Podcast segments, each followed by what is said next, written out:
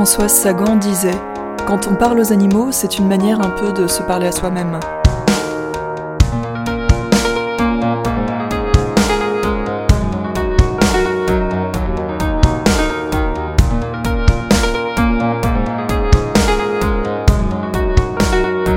À part quand ils sont malades ou ont l'air euh, malheureux, qu'ils ont des crises de mélancolie, c'est à ce qui leur arrive.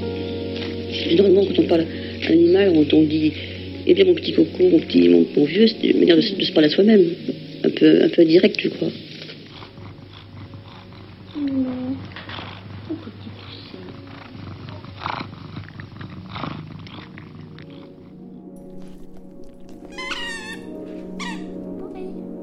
Babine.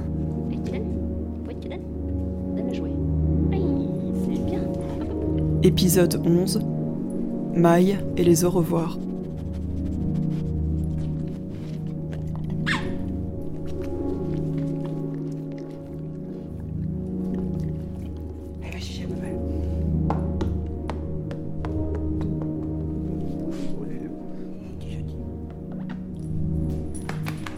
Petite, euh, bah, j'habitais euh, à Ho Chi Minh Ville. C'est vrai que le rapport avec les animaux euh, au Vietnam est assez différent qu'en France. Par exemple, on avait un chien et à un moment donné, la journée, on va juste ouvrir la porte et pour qu'il puisse faire sa vie et puis après, il revient. Tu peux voir plein de chiens autour d'un restaurant, un chat qui se promène ou même un coq, une poule dans la rue.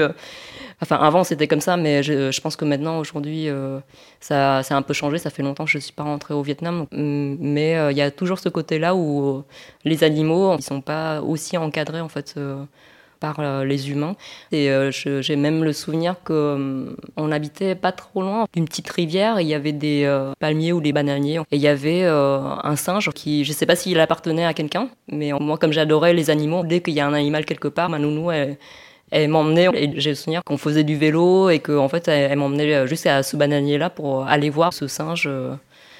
et pareil aussi euh, il y avait une, dame qui tenait un petit café euh, en plein centre de Ho elle elle avait des, des poules avec des petits poussins et il y a certains après-midi où, aussi où c'était mon activité de sortie de l'époque, c'était d'aller voir des animaux. Enfin ça c'était vraiment ma passion comme mes parents, ils voyaient que j'étais passionnée d'animaux, euh, du coup, effectivement, ils m'ont, comment dire, ils m'ont offert des animaux.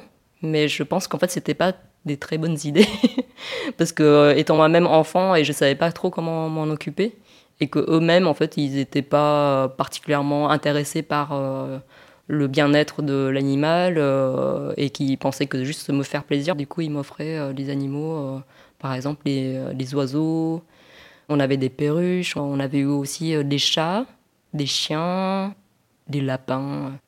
Je pense que je devais avoir euh, ouais, entre mes 6 ans et jusqu'à mes 12 ans, plutôt dans les années 90. Et je pense que j'étais un peu la seule euh, de la famille qui était vraiment intéressée par, par cette relation-là. Mes parents m'ont également offert un ménate.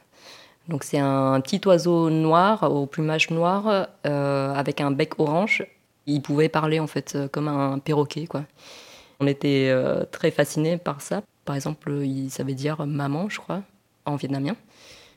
Et euh, au Vietnam, il y a aussi des, espèces de légendes urbaines de comment il faut faire quelque chose pour que les animaux parlent et tout. Et à l'époque, bah, les gens nous disaient oui, oui, il faut leur donner du piment pour qu'ils puissent euh, genre, développer euh, leur langue et, euh, qu'ils puissent parler mieux.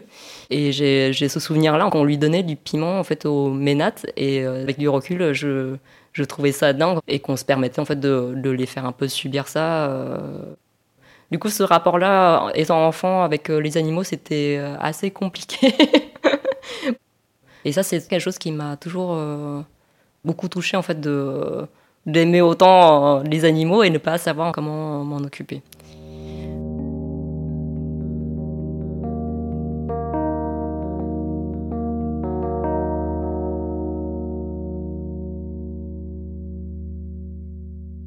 Je faisais beaucoup de cheval aussi, d'équitation au Vietnam. C'est pas un sport très commun, c'est vraiment quelque chose de très rare.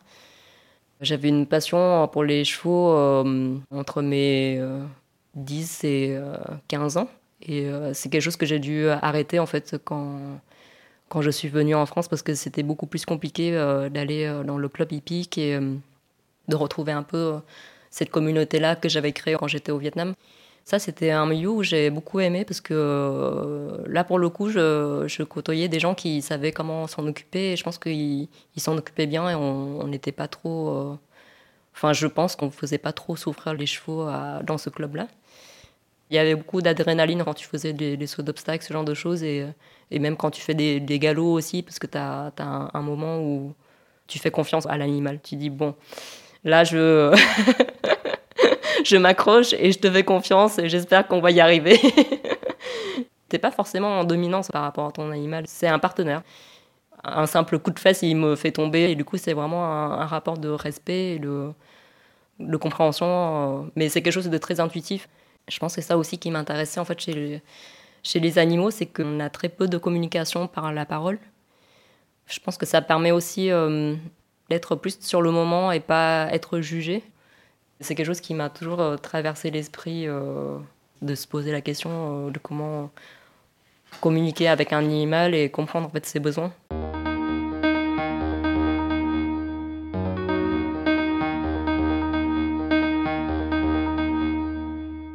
Je suis venue en France à l'âge de 15 ans pour faire des études d'art. Donc moi je suis partie toute seule. mes parents ils sont restés au Vietnam. Je restais avec euh, une cousine. Je voyais bien qu'en France, il n'y avait pas autant d'animaux dans la rue qu'au Vietnam. c'est autre chose, c'est vachement plus réglementé. Euh, c'est assez différent, mais je, dirais que c'est peut-être mieux. Euh, donc en fait, oui, je suis en France pour faire des études dans le dessin. Le dessin me ramène toujours aux animaux parce qu'on allait souvent au jardin des plantes, dessiner des animaux, faire des dessins d'observation ça me permettait de les observer et de voir comment ils bougeaient, comment ils se comportaient. Et même en fait, dans mon métier actuel, de faire euh, des films d'animation, bah, c'est un métier qui t'exerce aussi à observer, à travailler ton œil, en fait, à voir comment, comment les choses bougent et tout. Et ça, c'est chouette parce que du coup, ça me permet de maintenir ce lien-là avec les animaux sans être non plus vétérinaire. enfin, j'aurais pas du tout pu euh, faire vétérinaire parce que ça me ferait trop la peine de voir un animal souffrir. Euh je pense que je pleurais chaque fois je vois un animal malade. J'ai eu euh, un moment où je suis passionnée aussi par des oiseaux, surtout des perruches. Mes grands-parents, euh, ils parlaient beaucoup des canaris ou des oiseaux adoptés qu'ils pouvaient laisser en liberté. Et j'étais assez scotchée en fait de savoir qu'on peut euh, avoir un oiseau apprivoisé et qu'il y a peut-être une sorte de lien qui se crée avec l'humain. Quand on s'est emménagé ensemble avec mon copain, on avait décidé qu'on adoptait deux petites perruches. Catherine, c'était des, toutes petites perruches, euh, une qui est verte, une autre qui est grise, et qui sont pas trop bruyantes, parce que sinon ça peut être euh, assez embêtant pour les voisins. Quand je suis à la maison, bah, je les laissais en liberté. On a dû partir un petit moment euh, à Valence, parce que je devais travailler sur mon court métrage, et un jour, on est rentré dans le bureau et les perruches étaient en liberté et du coup, elles, sont parties en fait euh, par la porte qui est ouverte euh, sur la rue. Euh, les perruches qu'on avait, elles étaient vraiment très petites et très fragiles. Elles vont se faire bouffer direct par un chat ou par des corbeaux. Enfin, ça c'est presque sûr. Après cette expérience-là, je me suis vachement questionnée. Ça me faisait quand même un peu de la peine de leur imposer ça de leur imposer cette semi-liberté. Je me suis rendu compte que c'était pas quelque chose de trop compatible avec notre mode de vie citadine. C'est rare, hein, du coup, de maintenant, euh, étant en ville, d'être en confrontation euh, avec des animaux. Euh.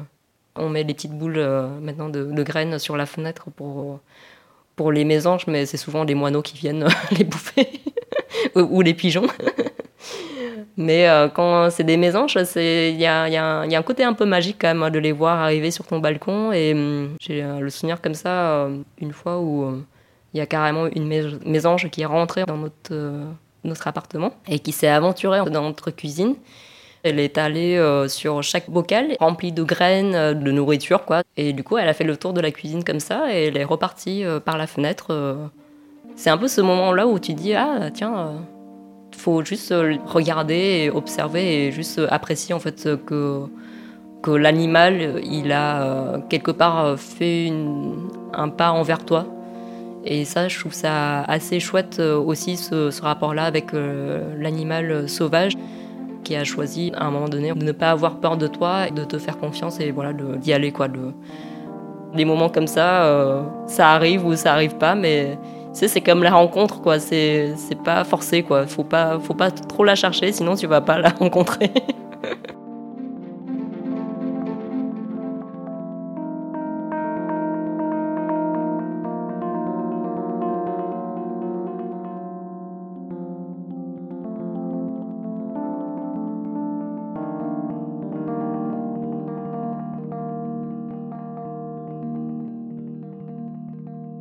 Ça fait un petit moment avec mon copain euh, qu'on voulait euh, adopter un chien dans des assauts, des, euh, chiens abandonnés, des refuges. On tombait quand même sur des profils de chiens un peu compliqués, des chiens qui soit qui ont vécu des traumatismes, qui ont eu des vies difficiles avant, on ne se voyait pas les adopter pour après ne pas savoir comment gérer. En fait, euh, on est intermittent du spectacle et on bouge pas mal en fonction de chaque projet. On n'a pas une vie euh, méga stable non plus. Euh.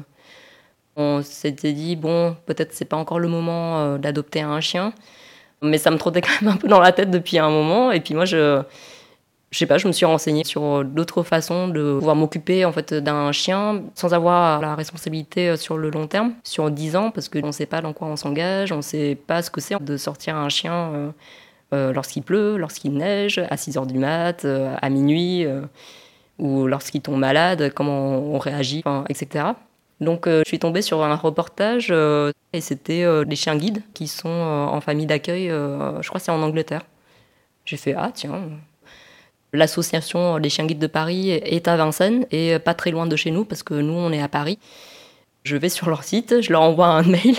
Ils me renvoient une réponse comme quoi bah, ils ont des réunions d'information pour les familles qui veulent devenir famille d'accueil. Donc ils me donnent une date avec une horaire et tout. Et, donc voilà, j'en parle à mon copain. Et euh, du coup, quand on y va, bah, la première chose qu'on nous dit, euh, on nous demande, c'est est-ce que vous avez un jardin? Il y a certaines personnes qui lèvent la main et puis puis nous, on dit, bah non, on n'a pas de jardin et tout, euh, bon, bah c'est mort. La monitrice qui était là euh, disait, non, non, bah en fait, c'est très bien si vous n'avez pas de jardin. Parce que pour les chiens guides, ce qu'on va demander à la, famille d'accueil, c'est de leur apprendre de faire les besoins dans le caniveau, de les sensibiliser dès le plus jeune âge à être euh, pas trop stressés en fait quand ils sont dans, dans des environnements citadins, de pouvoir prendre le métro parce qu'il y a aussi des chiens qui ont peur des bruits. Les personnes déficientes visuelles sont peut-être plus souvent en ville aussi. On apprend qu'effectivement, euh, ils recherchent des profils de gens qui sont plutôt actifs, qui bougent beaucoup, euh, qui font beaucoup d'activités, pour que derrière, en fait, les chiens puissent accompagner les personnes déficientes visuelles euh, dans une vie bah, normale, en fait, d'aller faire les courses, aller au cinéma, aller au musée. Donc on dépose notre dossier. C'est un formulaire où on dit quel métier on fait, euh, quels sont nos points de faible en termes de caractère. du coup, on dit, bon, nous, on est un peu euh, pas très ferme et tout. on est plutôt euh, timide comme genre de personne, on n'ose pas trop s'imposer, ce genre de choses. Et du coup, on, était assez honnête dans notre description de nous-mêmes, quoi. Et puis, je crois que c'est deux mois après, je reçois un appel de l'école chien guide de Paris et qui dit Bonjour, euh, est-ce que ça vous intéresse de devenir famille d'accueil? On a reçu votre dossier. Alors là, on a une portée euh, de chiot euh, Labrador croisé Golden. C'était genre trop, trop d'émotions quoi d'un coup et j'ai fait, je crois qu'il faut que je revienne vers vous, mais je crois qu'on est intéressé. j'ai appelé mon copain, on en a rediscuté et on s'était dit bon bah on est assez disponible, allez c'est parti.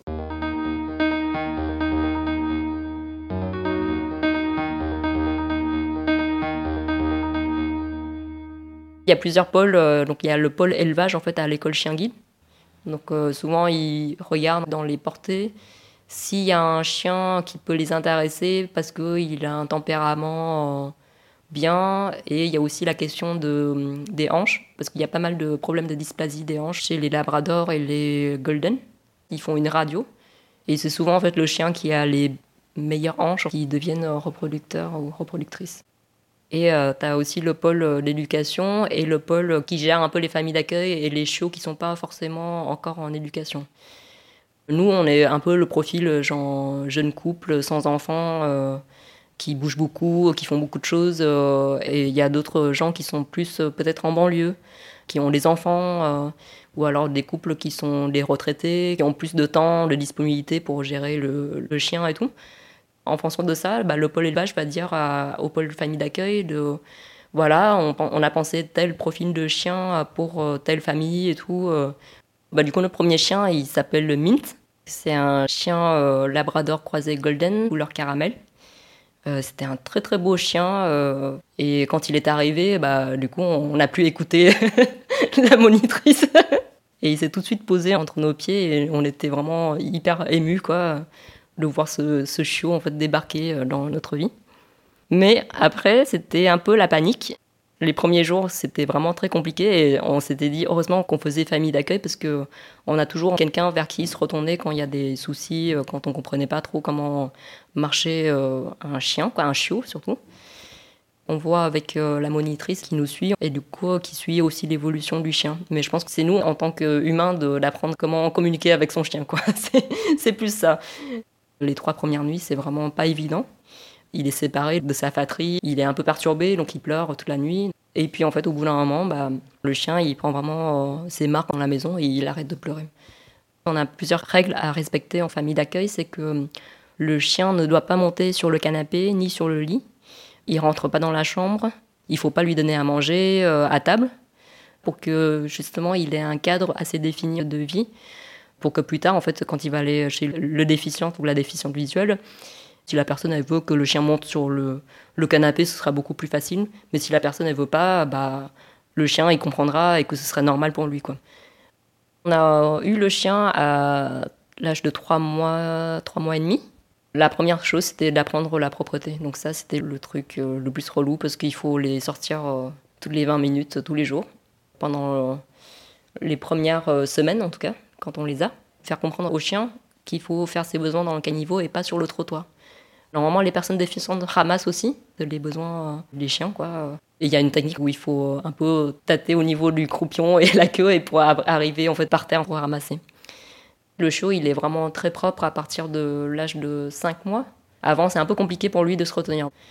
Par rapport à, ce que nous, on apprenait aux chiens au Vietnam, c'était pas du tout pareil. C'était tout de suite genre non, l'engueulade et tout machin, faut pas faire pipi. C'est aussi à la vieille école, c'était un peu euh, par la force et, euh, ça n'a jamais marché.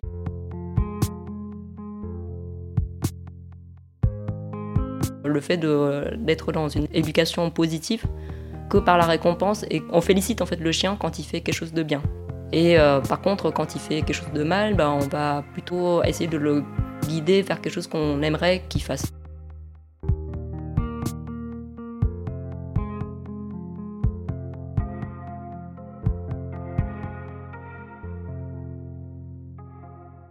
Nous, on a un petit dossard en fait euh, bleu, bleu et jaune, et c'est marqué élève chien guide sur le chien. On a aussi une petite carte pour signifier que le chien est élève chien guide et que nous, on est famille d'accueil et qu'on participe à l'éducation du chien. On a droit euh, d'accès à des supermarchés, au transport euh, de façon gratuite, le train, le TGV, sans payer un billet pour le chien. Et même pour le cinéma, aller au musée, tous les magasins, restaurants, tout lieu qui est ouvert au public. On n'est bah, pas aveugle. Et du coup, euh, bah, la première réaction euh, des gens, c'est souvent non, pas le chien. Et puis, euh, oui, mais vous n'êtes pas aveugle. Ça, c'est un peu le, comment dire, notre, notre bataille, en fait. notre rôle de famille d'accueil, c'est aussi de faire de l'information. On est censé les accompagner pendant un an, un an et demi. Et nous, c'est un peu la maternelle de la famille d'accueil. Une fois qu'ils rentrent en éducation, pour euh, vraiment devenir chien guide et vraiment euh, apprendre à éviter les obstacles, euh, marquer les trottoirs, des vides, ce genre de choses, bah, c'est une éducation très spécialisée. Et du coup, ça, c'est six mois de l'éducation avec l'éducateur ou l'éducatrice à l'école. Ils sont aptes à guider vers l'âge de un an et demi, deux ans. Et généralement, pour les femelles, c'est après les premières chaleurs. Il y a des règles euh, par rapport aux familles d'accueil de ne pas apprendre non plus trop de choses en fait aux chiens. Parce que si, on apprend mal les choses, après c'est un peu plus compliqué de désapprendre. Et du coup, nous, ce qu'on apprend, c'est généralement euh, le, ticket. Poser les pattes sur l'endroit où tu mets des tickets de métro. Marquer un arrêt quand on arrive en fait au passage euh, piéton, où il y a les lignes, les lignes blanches là. Quand il y a une descente d'escalier, donc euh, là on dit euh, les pattes l'escalier. Le chien pose ses pattes sur la première marche de l'escalier. La personne aveugle tâtonne pour prendre la rempart. Elle sait qu'il y a un obstacle, qu'il faut voilà. C'est aussi des remarques qu'on se prend souvent. Ah, mais euh, vous laissez pas le chien jouer? Ah là là, mais c'est triste. Euh, quelle triste vie de chien. Il peut pas aller voir ses copains. Nous, on doit vraiment leur apprendre que le chien il soit concentré sur nous et pas sur euh, tout ce qu'il croise dans la rue. On les attire avec une friandise ou avec un jouet. Généralement, on sort une grosse friandise, genre la panse de bœuf. c'est là où tu découvres tout un panel de friandises glauques. Et du coup, c'est un peu plus euh, détourner l'attention pour que le chien, il ait pas cette tendance-là, dès qu'il voit un chien, hop, il va aller tirer euh, pour voir le copain chien parce que bah, avec le, le déficient visuel, c'est vachement plus compliqué à gérer. Donc euh, oui, il y a, des petites règles comme ça qu'on doit respecter. Effectivement, il faut que ce soit au service de, son travail en fait derrière euh, qu'il va faire. Mais après, le chien, il a aussi des moments qu'on appelle les détentes. C'est le moment où on enlève le dossard, on enlève la laisse et on dit au chien, euh, ok, va jouer. Il a le moment où il faut qu'il soit concentré et des moments où euh, il peut justement euh, jouer, se dépenser, faire le foufou, aller dans l'eau. Le mot qu'ils utilisent souvent à, l'école, c'est gérer les frustrations en fait.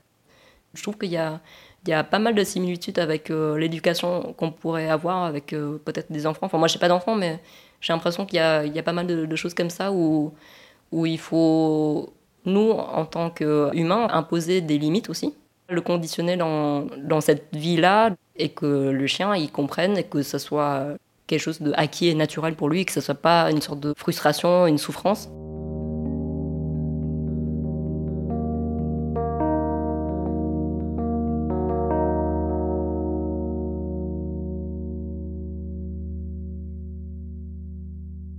Le chien, il appartient à l'association et euh, l'asso en fait donne le chien gratuitement.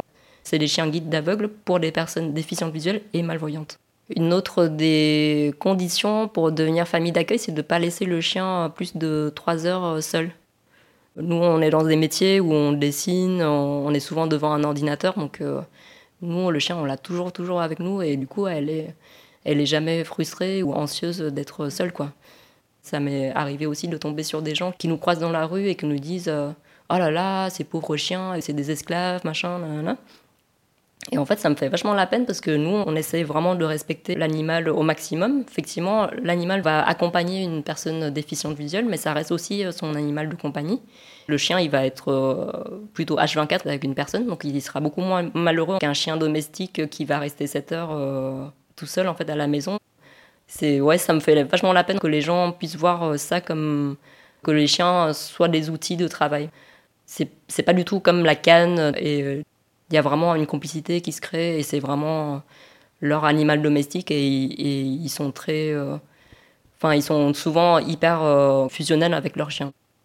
C'est marrant parce qu'avec Mint, je pense que hum, on s'était dit ah mais en fait il va il va nous quitter à un moment donné donc il faut qu'on soit assez qu'on garde un peu une certaine distance euh, émotionnelle avec lui. En fait, on s'y est un, peu trop préparé presque. Mais bien sûr, tu t'attaches au, fur et à mesure. Mais euh, il y avait toujours ce truc-là dans la tête qui dit euh, bon, bah, voilà, c'est un chien qui va partir. il y a, vraiment ce truc-là un peu contradictoire émotionnellement. Ça peut peut-être se ressentir un peu dans notre comportement avec lui. On va pas trop l'inciter à faire la fête quand on rentre à la maison ou on va être euh, un peu plus dans un truc euh, presque stoïque en fait où on va un peu ignorer le chien, le laisser un peu vivre sa vie. Du coup, Mint, euh, bah, c'est un peu le, le, petit gars réservé, indépendant. et voilà, du coup, il, il, est bien comme ça, mais c'est pas c'est pas grave. Donc on nous a rassurés là-dessus, mais à un moment donné, on s'est vachement posé de questions. Quand on s'est dit, ah mince, ça, se trouve que c'est parce qu'on on avait cette idée-là dans la tête et que du coup, on n'arrivait on pas à justement établir le lien avec lui ou et qu'il peut paraître un peu indépendant et distant. Donc, euh, par rapport à la séparation, euh, bah, on a beaucoup pleuré hein, quand, quand, Mint euh, est parti. L'école nous fait comprendre qu'une fois qu'il est rentré en éducation, il y a un petit temps en fait pour que, que le lien se crée avec l'éducateur et le chien. Donc, il faut éviter que le chien revienne trop à la famille d'accueil. Il y a vraiment ce truc-là de, de relation fusionnelle entre un humain et un chien. Et puis pareil, en fait, quand le chien est remis à la personne aveugle, il y a un petit temps. Le chien peut nous revoir après six mois. Quand on a remis Mint euh, à l'assaut, on commençait un peu à avoir la gorge un peu serrée et tout, et du coup, on est vite parti. Avec Benjamin, avec mon copain, en fait, on est sorti de, de l'école. Et genre là, on s'est mis à chialer de ouf et tout devant l'arrêt de bus. Et c'est arrivé comme ça, malgré le fait de s'y préparer et tout ça, et de se dire non, mais on va pas pleurer, on va pas être triste et tout bah, malgré tout, on est attaché à l'animal. On était super ému quoi. Quand il est parti, on s'était dit, bon, bah, ça y est, c'est, c'est le, l'adieu, c'est, euh, on va plus jamais le revoir. Après, Mint, il, a eu, euh, il est devenu chien guide, mais juste pendant un an. Avec sa maîtresse, ça s'est pas très bien passé. Il commençait un peu à renifler trop par terre, euh, à un peu montrer des signes qu'il voulait pas travailler forcément. Au final, ils ont décidé de le réformer. Maintenant, je crois qu'il vit en Bretagne.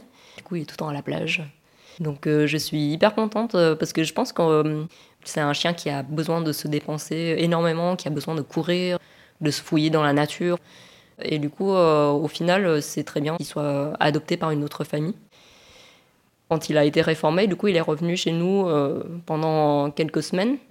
Je pense qu'il voulait un peu être posé, quoi. Donc c'était la bonne solution de l'école de finalement lui trouver vraiment une famille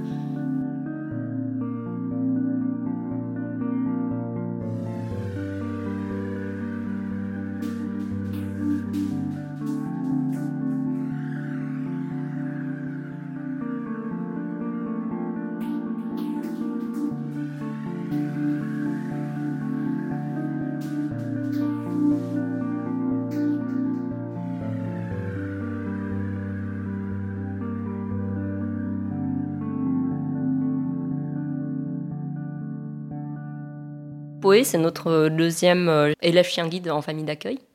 Une labrador croisée golden. Au départ, elle était blanche, mais euh, elle est devenue plus beige en vieillissant. c'est une chienne qui est très douce, euh, très câline, très gourmande aussi. Elle adore la présence des, autres êtres vivants autour d'elle. elle aime bien son, son petit train-train quotidien. Elle n'est pas trop dans l'aventure. du coup, Poé, elle a été stérilisée il y a trois mois maintenant. Elle vient tout juste de rentrer en éducation et euh, là, elle a 18 mois, quoi. Donc peut-être elle va devenir chien guide à vieille, à deux ans et demi. Quand ils rentrent en éducation, ils sont hyper contents. Euh, ils sont entourés d'autres chiens. Tu les laisses les chiens à, à l'assaut, ils, sont tellement contents de partir avec l'éducateur euh, ou l'éducatrice qu'ils ne se retournent même pas pour te regarder. C'est un peu comme les enfants quand tu les déposes dans, dans les colonies de vacances, quoi. Et du coup, ouais, Poé, en fait, elle va revenir euh, chez nous euh, pendant les trois premiers week-ends pour euh, juste avoir une transition et pour qu'on puisse un peu la revoir. Je pense que c'est plus pour la famille d'accueil que pour le chien. C'est marrant parce que du coup, on a moins ce truc-là de distance avec Poé. Et puis même, elle veut tout le temps être en contact avec nous. dès qu'on s'assoit quelque part, elle va se mettre à nos pieds. Elle est très différente de Mine, c'est vraiment l'opposé. Donc voilà, c'est un autre profil de chien et, euh, et avec elle, on, je pense qu'on a un peu brisé un peu cette euh, idée reçue là de ne pas s'attacher en fait à, l'animal qu'on va garder. On s'était dit qu'on va juste vivre au, jour le jour euh, et voir comment on évolue avec le chien, mais on ne se donne pas des, barrières dans, dans, notre esprit. Peut-être au, au, bout des trois week-ends et qu'on va la ramener définitivement à l'école, ça, on aura toujours un moment où, où ça va être euh, difficile. Mais on sait que si elle arrive au bout de son parcours et qu'elle devient un chien guide, euh, bah, qu'elle va aussi rendre heureuse une autre personne et que c'est pour ça aussi qu'on s'est engagé à faire cette mission-là.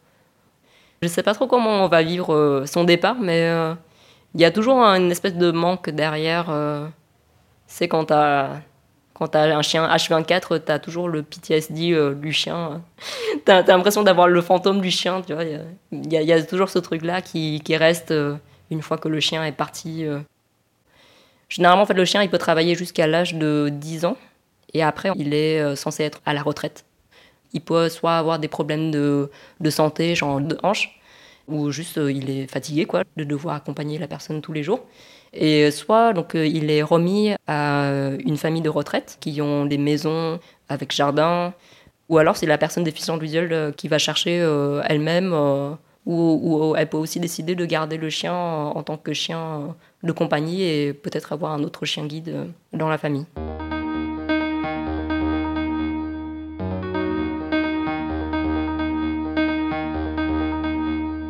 On a une, copine qui s'appelle Chloé Cruchaudet, qui est une autrice de BD. Elle voulait recueillir des témoignages euh, des gens qui parlent des belles personnes qu'ils ont rencontrées dans leur vie. Elle nous a posé la question et on lui disait euh, on a pensé à quelqu'un, c'est un animal, c'est Mint. Sa BD s'appelle euh, Les belles personnes et ça a été édité chez Noctambule. C'est assez rigolo de, se retrouver en fait, dans cette BD-là. Et sinon, la dernière BD qui m'a fait chialer de ouf,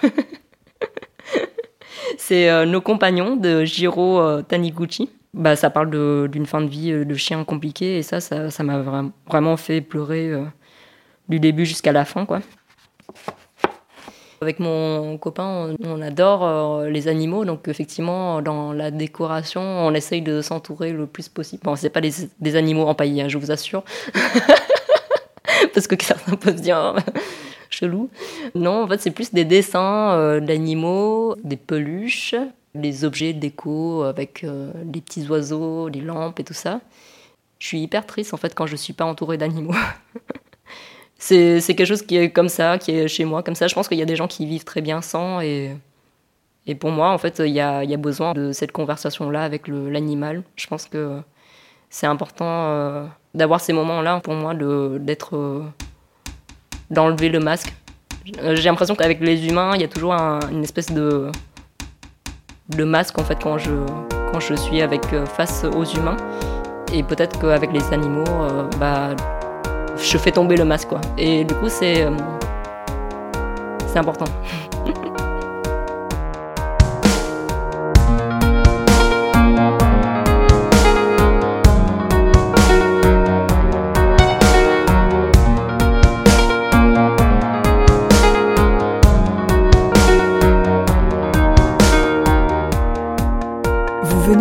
le 11e épisode de Babine. Je m'appelle Flora Lazraki, Mathilde Forget a composé la musique et Irène Tardif a créé l'illustration. Si cette histoire vous a plu, n'hésitez pas à la partager. Vous pouvez vous abonner à Babine sur votre application de podcast favorite et suivre le compte Instagram Babine Podcast. À bientôt!